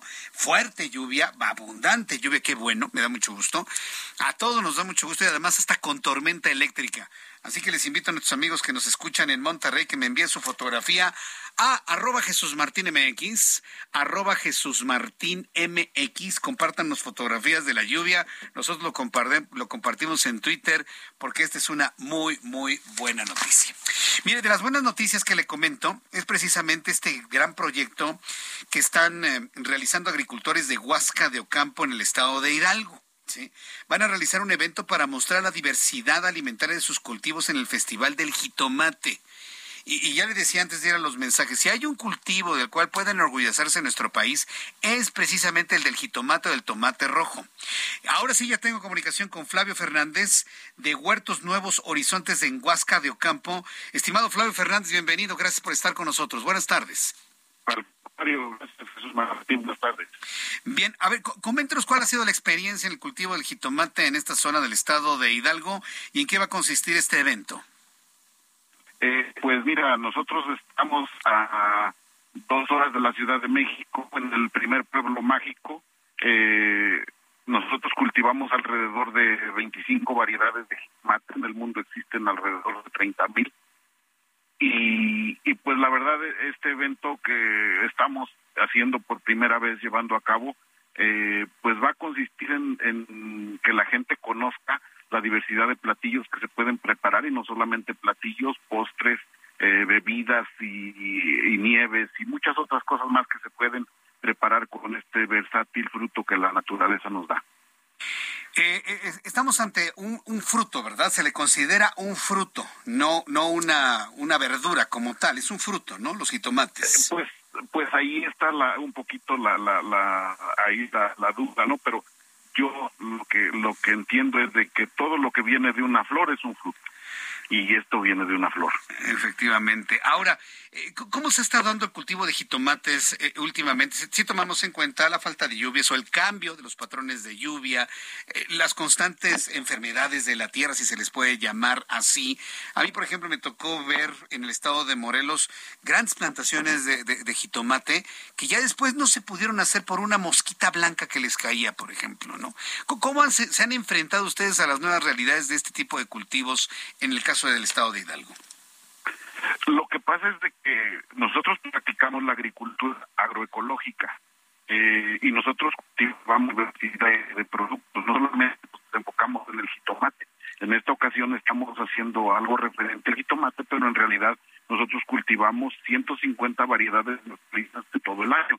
Eh, esto nos lleva a conocer muchas otras plantas que realmente la gente desconoce, por ejemplo las zanahorias de colores, este, chiridias, apionavos, muchas cosas que realmente la gente desconoce y que no existen en el mercado. Y que nosotros aquí en Nuevos Horizontes tenemos eh, muchas variedades. ¿Qué, tan difícil es abrir el gusto de un mercado como el mexicano a nuevas variedades, a nuevos productos? Porque luego cuando vamos al, mercado sobre ruedas o al tianguis o a la tienda de autoservicio y vemos un nuevo producto, pues primero tenemos desconfianza. Uno, a ver, ¿sabrá bueno? ¿Me gustará? ¿No me gustará? Híjole, no, está tan barato. A ver, ¿me lo llevo? ¿No me lo llevo? ¿Qué tan difícil es colocar un producto en el gusto mexicano actualmente? Sí, pues hay un, un poquito, este, no sé si habrá explicado porque, porque la cultura de la gente como un poquito ¿no? No, no, no, no, no, no, no, no le entiendo. Bueno, eh, vamos a, ¿sabes qué, Ángel? Márcale por WhatsApp, a ver si puede entrar la llamada por WhatsApp Pues, híjole, porque luego la línea telefónica es tan mala. Fíjese que en lo personal yo ya dedicado, cuando llamo por teléfono, porque ahora resulta que ya los chavos no, no, no contestan el teléfono. Ya, hoy los jóvenes ya no contestan el teléfono. Puro WhatsApp, ¿no? Puro mensaje de WhatsApp. Y, bueno, el colmo, ¿no? Grabación de audio en WhatsApp y pudiendo hablar por teléfono, ¿no? Pero bueno, cada quien, cada quien se comunica de esa, de esa manera. Pero cuando tengo que hacer una llamada telefónica, ya de plano lo hago por WhatsApp, porque sí, no, no, las líneas telefónicas o están saturadas o no funcionan cuando llueven, y eso es el problema que tenemos en este momento. En unos instantes sigo platicando con nuestro amigo el día de hoy para poder redondear esta invitación a este evento para que usted conozca precisamente en esa idea conocer nuevos productos, conocer nuevas realidades, conocer nuevas opciones de alimentación en esto que eh, producen nuestros amigos de Huasca, de Ocampo, en el estado de Hidalgo.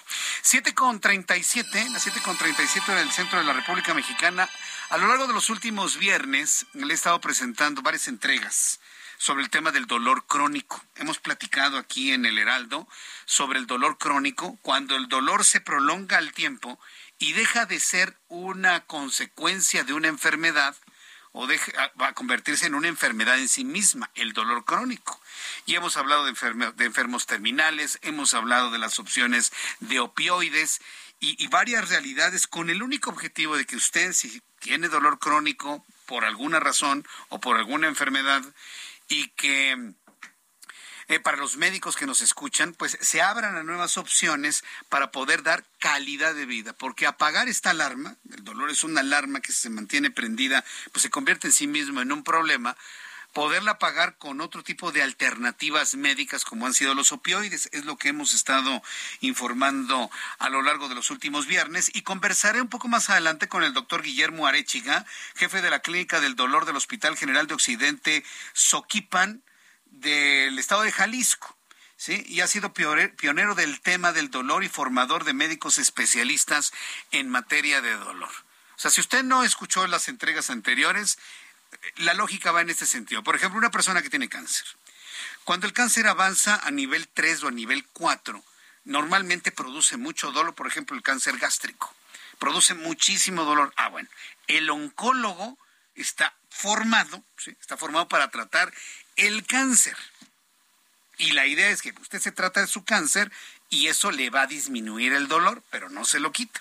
Entonces tiene que ir con el algólogo, además, de manera paralela, para que le dé medicamento para poder contener el dolor. La idea es que muchos médicos que tratan enfermedades productoras de dolor se vuelvan de alguna manera eh, conocedores también de qué alternativas le pueden dar a su paciente para que además de curarse de lo que le está provocando dolor, se controle el dolor se apague esta alarma y darle una mayor calidad de vida. Ese ha sido el concepto que le he presentado a lo largo de los, de los últimos de los últimos viernes. Así que le voy a presentar una entrega más un poco más adelante. Bien, quiero informarle que este viernes, y ha sido una noticia que ha impactado a todo el mundo, fue atacado el escritor indio Salman Rushdie cuando se disponía a dar una conferencia en Nueva York, en los Estados Unidos. Un hombre subió al escenario y atacó a Rushdie propinándole entre 10 y 15 puñaladas en el cuello y abdomen, al tiempo que el moderador del evento también sufría una lesión menor en la cabeza.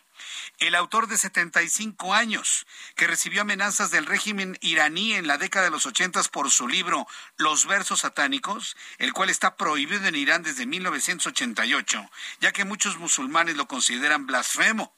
El difunto líder iraní, el ayatollah Rohal Khomeini, emitió un fatawa y edicto pidiendo la muerte de Salman Rushdie. En ese escenario, y estamos hablando de prácticamente 40 años después de, de la publicación de este polémico libro, Los versos satánicos, es que finalmente un joven de 24 años en Nueva York se le abalanza, se le va encima a puñaladas. El joven está detenido. Las primeras informaciones hablan de que el autor, el escritor, va a perder un ojo y están haciendo hasta lo imposible por salvarle la vida y salvar su funcionamiento hepático. Eso es lo que sabemos hasta este momento. Flavio Fernández, espero que ahora sí la línea nos ayude. ¿Se encuentra en la línea? ¿Me escuchan? Ojalá. Sí, sí te escucho. Ah, sí, ahora sí, ahora sí lo escuchamos con, con toda claridad. Bueno, pues entonces nos decía cuando se tiene que combatir las plagas, los problemas de los cultivos, ¿cómo lo han enfrentado ustedes ahí en el estado de Hidalgo?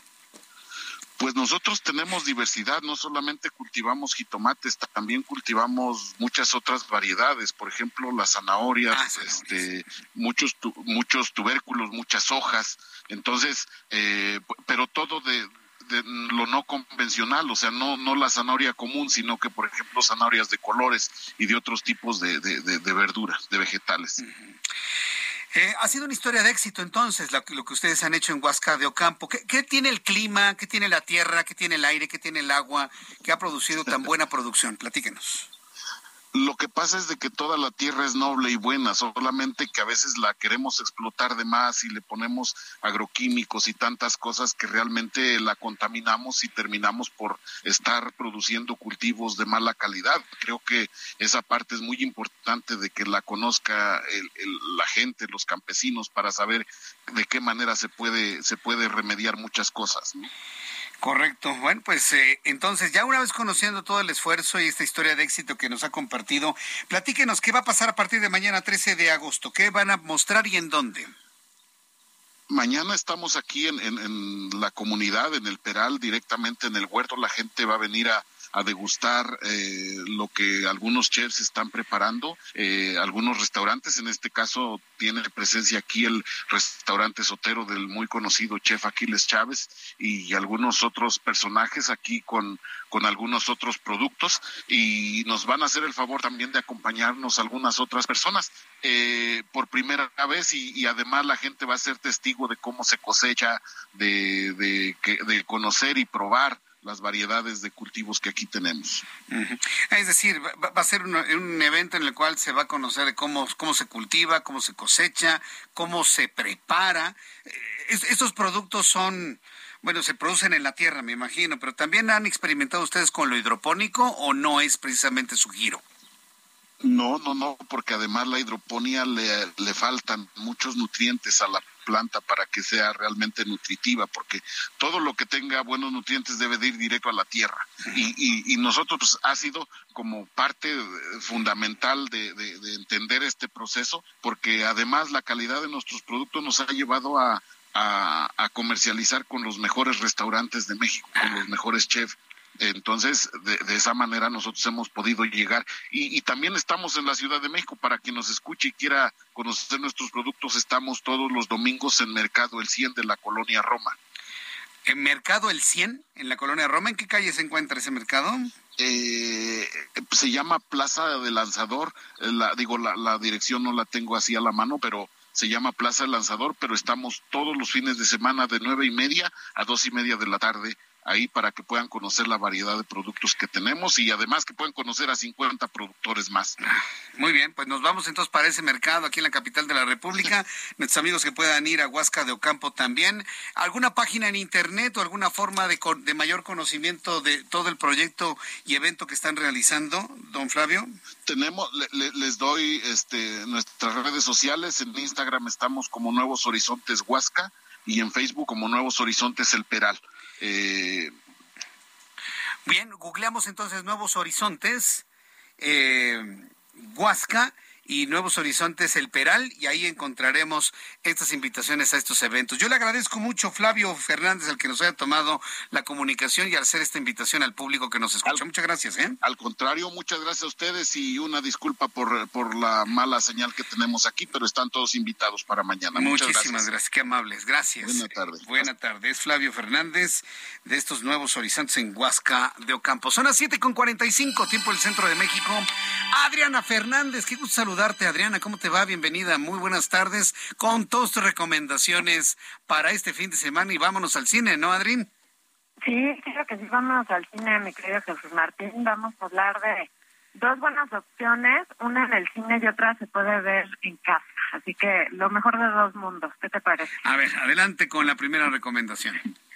Pues mira, vamos a hablar de una que se puede ver en casa, Jesús Martín, que es una cinta que se llama Trece Vidas esta cinta nos lleva a la Tailandia del 2018, donde 12 niños y su coach de fútbol se quedan en una cueva atrapados después de que los alcanzara la lluvia y pues, no hay manera de sacarlos. Así que tienen que contratar a unos buzos expertos en cuevas para ver si es posible sacar a estos niños, que parece pues prácticamente un milagro, ¿no? Es una cuestión dificultosa, muy largo y justamente aquí lo que lo que llama la atención Jesús Martín es que esto es una historia real. Aquí tenemos una parte de evidentemente dramatización. Esta es una película que está basada en el documental que a su vez está basado en los hechos reales del 2018, cuando estos 12 niños y su coach quedaron atrapados.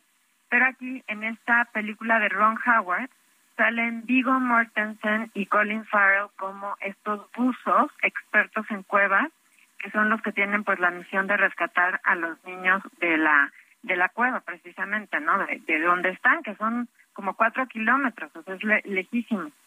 Y esta película, yo tenía miedo porque yo había visto el documental que es de Nat Geo, de National Geographic, que por cierto se puede ver en Disney Plus, y me fascinó. Me, fue, de hecho, mi, mi película, mi segunda película favorita del 2021. Entonces tenía miedo con esta película de 13 vidas de, de Prime Video, pero fíjate que bastante bien hecha, muy bien, mantiene la emoción, se logra empatía con los personajes, nos tiene al borde del asiento esperando el desenlace y pues la verdad es que es una muy buena opción para este fin de semana lluvioso y le voy a dar tres estrellas a 13 vidas. Trece vidas. La, la encontramos en Prime entonces, ¿verdad? En Prime, en Prime la pueden encontrar, Jesús Martín. Este, la estrenaron apenas la semana pasada, así que seguro la encuentran ahí en las recomendaciones y yo también la recomiendo mucho. Perfecto, muy bien. Segunda recomendación para este fin de semana, Adri. La segunda recomendación, Jesús Martín, es una película que se puede ver en cines que se llama Temporada de Campo. Fíjate que esta sí es un documental, es una película que nos cuenta la historia de Brian Campos Cortés, que es un niño que en los veranos aprende el negocio de la familia, que es eh, pues criar a toros de lidia. Entonces que ahora pues hay toda una eh, hay una prohibición incluso, ¿verdad?, para, para llevar a cabo las corridas en la Plaza México, hay todo un tema, una controversia. Y aquí lo que es interesante es que nos muestra el otro lado de la moneda, nos, pues, nos, nos muestra precisamente a esas familias que viven de esto, ¿no? A los, a los, gana, a los, pues a los vaqueros, literalmente, que son los que están criando estos toros. Y, tiene unas, evidentemente no son actuaciones porque es un documental, pero tiene unos testimonios tan lindos por parte de este niño Brian, eh, nos cuenta un poco pues de su problemática, ¿verdad? Su papá no está, emigró a Estados Unidos, eh, vive con su mamá, con los abuelos, o sea, y es una cinta como de muchas texturas, Jesús Martín, así como que eh, puedes sentir el, el calor del zarape, el perrito que le, le, le da unas caricias, eh, cómo van en la troca, o sea, como muy de México, pero ¿sabes qué me gustó, Jesús Martín? Que no es la típica película que es la miseria o el narco o tanto, no, o la inseguridad, que ya estamos hartos de todos esos esos temas desgraciadamente de nuestra vida cotidiana. Bueno, pues aquí vemos otro lado de México mucho más positivo y a mí me gustó, me gustó mucho esta este documental que se llama Temporada de Campo. Muy bien, bueno, ¿y qué calificación le pones? Tres estrellas, José Martín, ah, tres estrellas, me parece un documental bonito, sencillo, agradable y tierno. Bueno, pues qué, qué, bueno que es de esa manera que, que, nos recomiendas, porque hubo un tiempo en que nos dabas puras advertencias, ¿te acuerdas, no, Adri? Sí, sí querida Jesús Martín, no, pero estas dos son muy buenas. Una es de acción totalmente, ¿no? Una es como de, pues, eh, también basada en hechos reales, pero también, digamos, como que, pues tiene, no, no quiero spoilear, pero, pero es una película emocionante para toda la familia, o sea, esta la recomiendo para que la puedan ver toda la familia, porque evidentemente involucra este niños, o sea, es, muy buena. Y esta también es, es, otro documental que también es para toda la familia, porque pues, tiene una historia interesante sobre esa esa parte de México que a lo mejor, a lo mejor no tomamos tanto en cuenta, ¿no? Muy bien, pues Adri, compártenos tu cuenta de Twitter para que el público te siga, te pida recomendaciones, opiniones sobre la producción cinematográfica para disfrutar este fin de semana, por favor. Claro que sí, mi querido Jesús Martínez, arroba Adriana99, arroba Adriana99, aquí me pueden escribir, hacer comentarios o preguntas con muchísimo gusto. Muchas gracias, Adri. Que tengas muy buen fin de semana. Igualmente, mi querido Jesús Martín, un cinematográfico fin de semana. Gracias, que te vaya muy bien. Hasta pronto, igualmente para ti. Adriana Fernández, nuestra especialista en cine. Una propuesta para sala cinematográfica y una propuesta para Prime, con, este caso de los, de los niños que se metieron a la cueva. Sí, el documental está buenísimo. ¿eh? Yo, yo ya vi el documental, pero ya la, la, la historia dramatizada, manera de, de película, vamos a verla, ¿no? Ya le puso tres estrellas a Adriana Fernández y entonces trece vidas, ¿no? Se llama en Prime para que usted la pueda ver.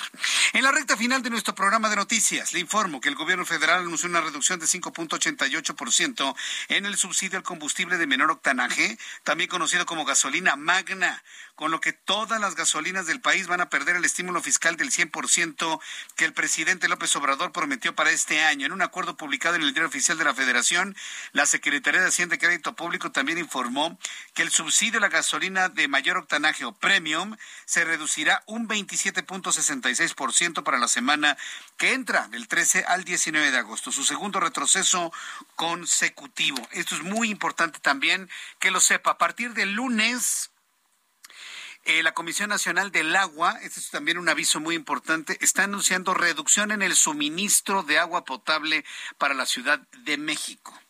No por mantenimiento, sino por escasez. Y esto sí es toda una nota. ¿eh? La Comisión Nacional del Agua anuncia reducción en el bombeo de agua proveniente del sistema Cutzamala.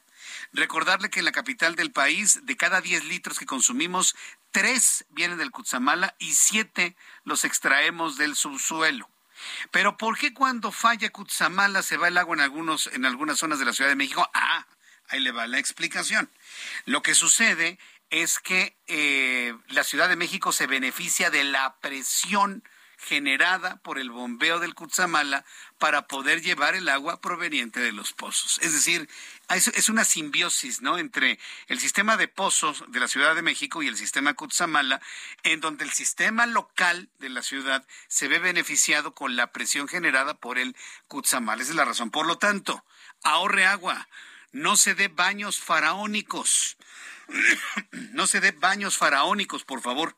Esa es la recomendación y sobre todo siempre ahorre agua en la medida de lo posible. También quiero informarle que este sábado mañana tendremos Ringside en el Heraldo Radio la pelea entre Pedro La Roca Campa y el estadounidense Teófimo López en un combate que podría abrirle las puertas al mexicano para disputar un título mundial superligero. Nueve de la noche, hora del centro del país, con la narración de Eduardo Camarena, Alfredo Ruiz y Jorge Milge. Entonces, bueno, pues ahí está la recomendación para que usted sintonice. Nueve de la noche, mañana, Ringside en el Heraldo Radio.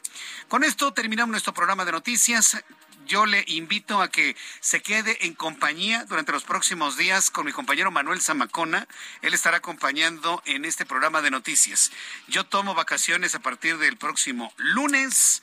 Y bueno, pues Dios mediante, nos volveremos a encontrar en el Heraldo Radio el miércoles 24 de agosto. Mañana, en la mañana sí tenemos programa de la mañana en digitales, por supuesto.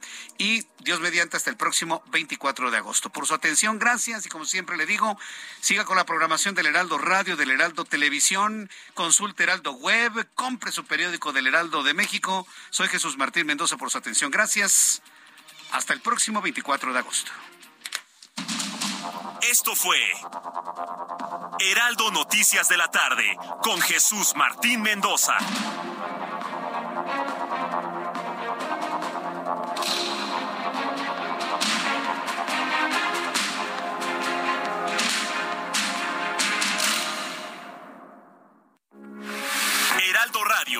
98.5 FM, una estación de Heraldo Media Group. Transmitiendo desde Avenida Insurgente Sur 1271, Torre Carrachi, con 100.000 watts de potencia radiada. Heraldo Radio, la H que sí suena y ahora también se escucha. Treat mom to healthy, glowing skin with Osea's limited edition skincare sets. Osea has been making clean, seaweed infused products for nearly 30 years. Their Golden Glow body set includes three clinically proven bestsellers for smooth, glowing skin, while the Glow and Go facial set provides spa level results at home. Both sets come in giftable boxes with savings up to $48 and free shipping for a limited time. For 10% off your first order site wide, go to OSEAMalibu.com and use code MOM.